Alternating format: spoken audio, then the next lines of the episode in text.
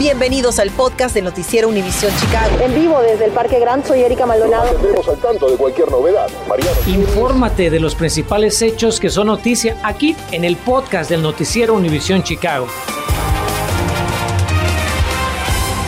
Feliz jueves, qué día peligroso hemos tenido hoy en materia del tiempo. A pesar de que algo de sol se ha asomado por allí, Chicago y sus alrededores han tenido sensaciones térmicas bajo cero y lo peor aún no llega. Nuestra meteoróloga Ligia Granados abre nuestro noticiero hoy. Ligia, buenas tardes. ¿Qué dicen los modelos? ¿Qué podemos esperar para esta noche? Erika, muy buenas tardes. Nuestros modelos nos están mostrando ya la parte más intensa, el corazón de esa masa de aire frío entrando a la zona. En este momento el termómetro marca 13 grados, pero quiero que noten por favor esa sensación térmica. En este momento es de menos uno. Más temprano incluso tuvimos sensaciones térmicas en la mañana al amanecer de hasta 15 grados bajo cero.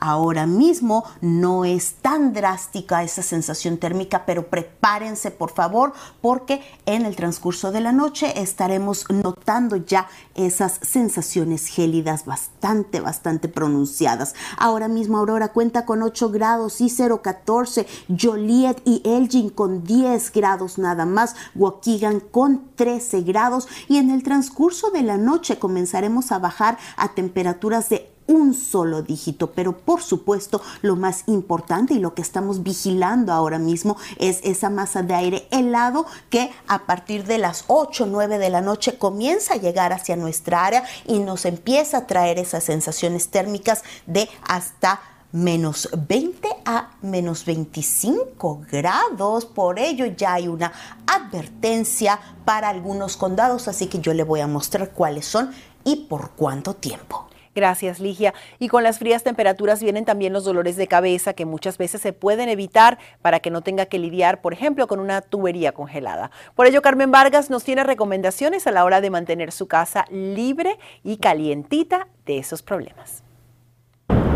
Como se habrá dado cuenta, estas bajas temperaturas van a permanecer con nosotros, pero con solo algunas medidas de precaución, usted puede evitar que este frío congelante afecte el buen funcionamiento de su hogar. Lo primero que debemos hacer es evitar que la tubería se congele. Es por eso que expertos recomiendan dejar gotear el agua tibia durante la noche cuando la temperatura esté muy fría. También debe abrir las puertas de los gabinetes ya que esto va a permitir que el aire tibio fluya y llegue hasta las tuberías que no están aisladas como por ejemplo las que se encuentran en los fregaderos o lavamanos. En esta temporada de frío es muy común tener calefactores portátiles como este, pero si no se utilizan de forma adecuada podrían incluso causar un incendio. Lo primero que tiene que hacer es asegurarse que su calefactor portátil se encuentra por lo menos 6 pies de distancia de sillones, cortinas o cualquier otro artículo que pueda incendiarse. Ponga el calefactor en una superficie estable y plana donde no corra el riesgo de caerse o voltearse. Nunca ponga el cable de su calefactor por debajo de la alfombra y evite utilizar extensiones. Tampoco debe dejar el calefactor operando cuando se encuentra desatendido o mientras usted está durmiendo. También es muy importante que instale detectores de monóxido de carbono en todas sus habitaciones, ya que este pequeño aparato podría incluso salvarle la vida. Eso sí, debe asegurarse de cambiar las baterías cada seis meses y por supuesto probar que está funcionando. Carmen Vargas, Noticias, Univisión Chicago. Gracias por las recomendaciones, Carmen. Y ante la situación, Chicago habilita varios centros de calentamiento para quienes lo necesiten. Todas las personas son bienvenidas, pero deben utilizar mascarillas. Un par de estos lugares son el Centro de Servicio Comunitario Trina Dávila del 4312 oeste de la Avenida North y el Centro de Servicios Comunitarios del Sur de Chicago, ubicado en el 8650 sur de la Avenida Commercial. Para más centros de calentamiento puede usted comunicarse al 311. Bueno, ahora vamos a hablar de las preocupantes noticias de la pandemia en Illinois. Se disparan los casos de coronavirus. Hoy el Departamento de Salud Pública del Estado reporta 44.089 nuevos contagios, una vez más imponiendo récord en lo que va de la pandemia al sobrepasar al día de ayer con 32.279 casos. Desafortunadamente, otras 104 personas perdieron la vida por causas relacionadas al coronavirus. La otra métrica alarmante son las hospitalizaciones hospitalizaciones, 256 más pacientes desde en comparación con el día de ayer para un total ahora de 7.098 personas en los hospitales y de ellos 1.119 en cuidados intensivos y 646 conectados a ventiladores, mientras que la tasa de positividad subió al 14.7%. Y para tener más armas en la lucha contra el COVID-19, las dos píldoras aprobadas llegan a Illinois. Nos referimos a los antivirales Paxlovid de Pfizer y Molnupiravir de Merck, que médicos pueden recetar a personas con síntomas moderados, pero que por alguna condición médica que tengan podrían desarrollar enfermedad seria o severa. El Departamento de Salud Pública del Estado dijo que estos medicamentos estarán disponibles a finales de este mes. Y autoridades de salud de Chicago apoyan la aplicación de refuerzos de las vacunas contra el COVID-19 en niños de 12 a 15 años, luego de que los Centros de Control y Prevención de Enfermedades, CDC, recomendaron este miércoles una tercera dosis de la vacuna para este sector de la población. Los niños son elegibles a una tercera dosis de refuerzo luego de cinco meses después de haberse puesto las dos primeras dosis. Si en medio de la cancelación de clases no sabe con quién dejar a sus hijos, les tenemos las opciones para que estén seguros y con una entretenida actividad.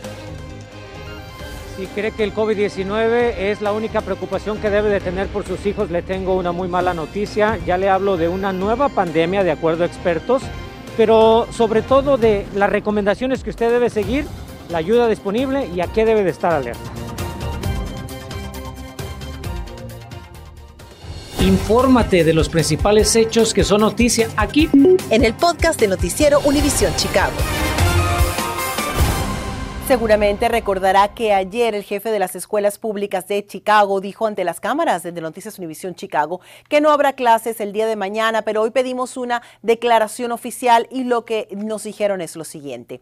Si no podemos resolver este problema con el sindicato de maestros hoy, ya que las negociaciones están en curso, informaremos a los padres sobre el estado de las clases de mañana al final del día. Pedimos que los padres no envíen a sus hijos a las escuelas sin instrucción de la escuela de sus hijos. Los padres pueden esperar escuchar hoy de los directores de cada escuela acerca de lo que se puede ofrecer o no en cada plantel individual. El conflicto se encuentra en que los maestros quieren que la educación sea virtual para proteger a los niños y al personal del coronavirus, mientras que las escuelas públicas quieren seguir con la educación presencial en todo el distrito. Nosotros tenemos la información, por supuesto, apenas se produzca, pero ante la incertidumbre, Mariano Gielis investigó cuáles son los recursos con los que usted cuenta para que cuiden a sus hijos en caso de ser necesario. María Salgado se siente afortunada.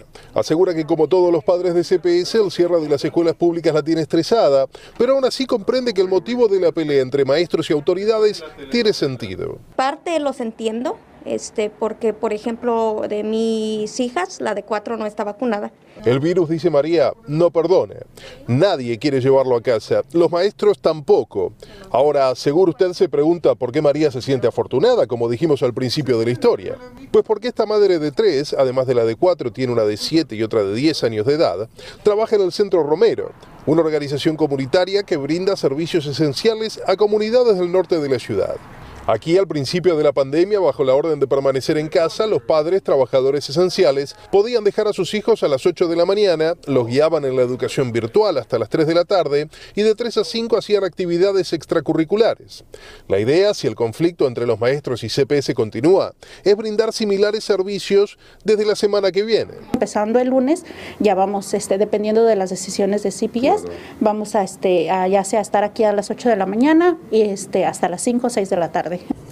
Ahora, ¿qué sucede si usted no vive en el norte de Chicago? Seguro se estará preguntando. Pues despreocúpese, también tiene alternativas. Una de ellas es ingresar a la página de internet de CPS, que es cps.edu. Una vez adentro, solo tiene que hacer clic en el enlace que dice Safe Havens y cuando entra va a encontrar un mapa interactivo con las direcciones de los 28 centros entre iglesias y centros comunitarios de los que dispone CPS para atender a su hijo de 8 de la mañana a 3 de la tarde. Y recuerde, dice este mensaje, que si su hijo va a anotarse, tiene que estar acompañado de un adulto. También tiene otra opción, como la YMCA. Pero recuerde que sus servicios tienen un costo de inscripción de entre 40 y 60 dólares en las locaciones del área de Chicago, a menos que viva en los códigos postales 6608, 6609, 6623 y 6632. Para ellos, la inscripción al Rauner Family YMCA es totalmente gratuita. Su director, Ángel Laluz, nos lo confirmó esta mañana. ¿Qué tipo de servicios van a recibir los niños puertas adentro? Bueno, cuando para el programa que se llama School Days Out vamos a tener ah, actividades de deportes, ah, arte, juegos y manualidades. Hay muchos padres que coinciden con los maestros que el tema de, del brote de, de, COVID es muy peligroso como para mandarlos a la escuela. ¿Cómo, ¿Cómo, los van a convencer a ellos de que es más seguro la Y? Bueno, en la Y, desde el, principio de COVID, hemos cogido varios pasos para mantener la seguridad de los niños. Con solo ver este salón, las medidas son evidentes. Distanciamiento social, con grupos pequeños, uso de mascarillas y buena higiene. ¿Son para usted suficientes? La verdad es que para muchas de nuestras familias no hay otra salida, a menos que la riña entre maestros y autoridades termine pronto. Mariano Gielis, Noticias Univision, Chicago. Y otro distrito escolar anuncia una cancelación de clases presenciales, pero por la falta de personal. El Distrito de Educación Secundaria 225 del área de Glenview y Northbrook informó este miércoles a los padres la transición a una pausa adaptativa, así la han llamado, que comenzaría este jueves, lo que significa que no habría clases presenciales hoy, mañana y posiblemente más días. Esto luego de reporte de al menos 297 casos de COVID-19 entre el personal escolar. Y seguimos hablando de la salud de los niños y adolescentes y a lo que especialistas médicos ya se refieren como una nueva pandemia entre los menores, además de la del COVID-19. Mi compañero Enrique Rodríguez tiene la opinión de los expertos que alertan sobre esta situación y su gravedad. Enrique, buenas tardes. ¿Cuál es el mensaje importante que le tienen a los padres de familia? ¿Qué tal, Erika? Es un mensaje muy importante. ¿Por qué se preguntará usted en casita? Porque se trata de la salud mental de nuestros niños. Toda la tarde hemos estado buscando diferentes estadísticas y de acuerdo al Hospital Lurie, es un hospital de niños, como usted sabe, hospitales a lo largo y ancho de Chicago durante la pandemia han visto un aumento considerable en el número de visitas a la sala de emergencia, de hospitalizaciones y también en la búsqueda de servicios de apoyo psiquiátricos por parte de niños. Esto debido a los problemas de salud mental que dicen expertos son provocados por la pandemia. ¿Cuáles son las señales de alerta? ¿Qué es lo que usted debe de hacer? Y cuál es la mejor manera de ayudar a sus hijos. Todo eso se lo tengo a continuación. La señora Patricia dice que durante esta pandemia ha notado un cambio en el comportamiento de sus hijos. Están encerrados todo el día, les da depresión, ansiedad y últimamente se vuelven un poco agresivos, ansiosos, ya rezongan, ya responden y dicen, no, ¿qué está pasando? Patricia y sus pequeños no están solos, y es que según pediatras de era Aurora Health, debido al COVID-19, entre el 13 a 20% de niños y adolescentes en el país enfrentan problemas de salud mental. Illinois no es la excepción. Al inicio de la pandemia vimos pacientes muy enfermos por depresión, incluso aún peor episodios de psicosis. Conforme se prolongó la pandemia vimos más casos de depresión y ansiedad de diferentes niveles de gravedad. En muchos casos han mejorado solo con terapia, más que con medicamentos. La ansiedad social que los lleva a querer evadir la escuela y también a tener problemas de comportamiento, dijo la doctora Laura Yar Nelson. Pero ¿cuáles son algunos ejemplos de salud mental? Se lo preguntamos a la doctora Beatriz Medina, psicoterapeuta del programa Arcoíris del Hospital Mount Sinai, el cual ofrece programas de apoyo para niños y jóvenes de entre 3 a 21 años y a sus familias. ¿Cuáles son esas señales que nos pueden alertar a padres de familia de que nuestros hijos pueden estar atravesando una crisis de salud mental? Ah, quizás síntomas como el, ah, cambios en su apetito, en el sueño, falta de interés en cosas que antes les interesaba, quizás a lo mejor miedo o temor a nuevas situaciones. también a veces vemos que hay un incremento de conflicto entre las relaciones, ¿verdad? Con sus familiares o con sus amistades. O cambio en el comportamiento emocional o mental que sea fuera de lo normal. Cuando identifiquemos un problema como estos, doctora, ¿cuál es el primer paso a seguir como padres de familia? Hablar con el pediatra de nuestros hijos, ¿verdad? usualmente ellos son los primeros en línea, ¿verdad?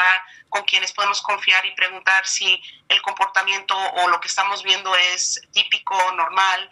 También hable con sus hijos, escúchelos y hágalo con calma, sin enojarse, ya que es normal que no quieran compartir lo que les está pasando por miedo a que se enoje con ellos.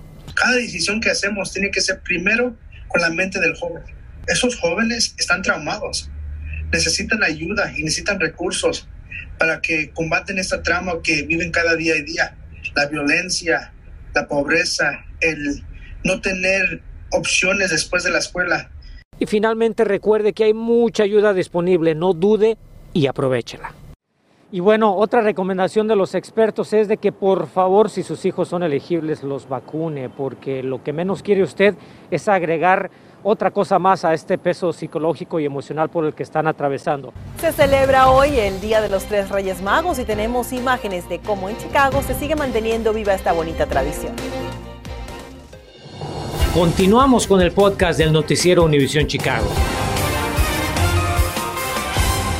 Sí, bueno, acabamos de recibir una alerta local. Las escuelas públicas de Chicago acaban de cancelar las clases para el día de mañana. Le piden a los padres que no planeen enviar a sus hijos a la escuela a menos que escuchen lo contrario por parte del director del plantel de sus hijos. De nuevo, noticia de última hora, alerta local. CPS cancela las clases para el día de mañana. Y hoy 6 de enero es Día de los Reyes Magos, una hermosa celebración en muchos de nuestros países latinoamericanos y también aquí en Chicago. Justamente este jueves el Centro Cultural puertorriqueño en Humboldt Park realizó un evento con motivo de la festividad.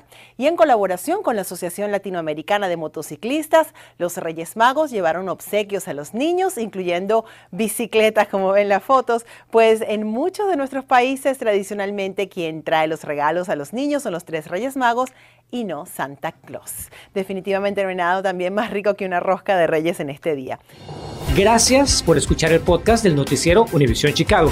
Puedes descubrir otros podcasts de Univisión en la aplicación de Euforia o en univision.com diagonal podcast.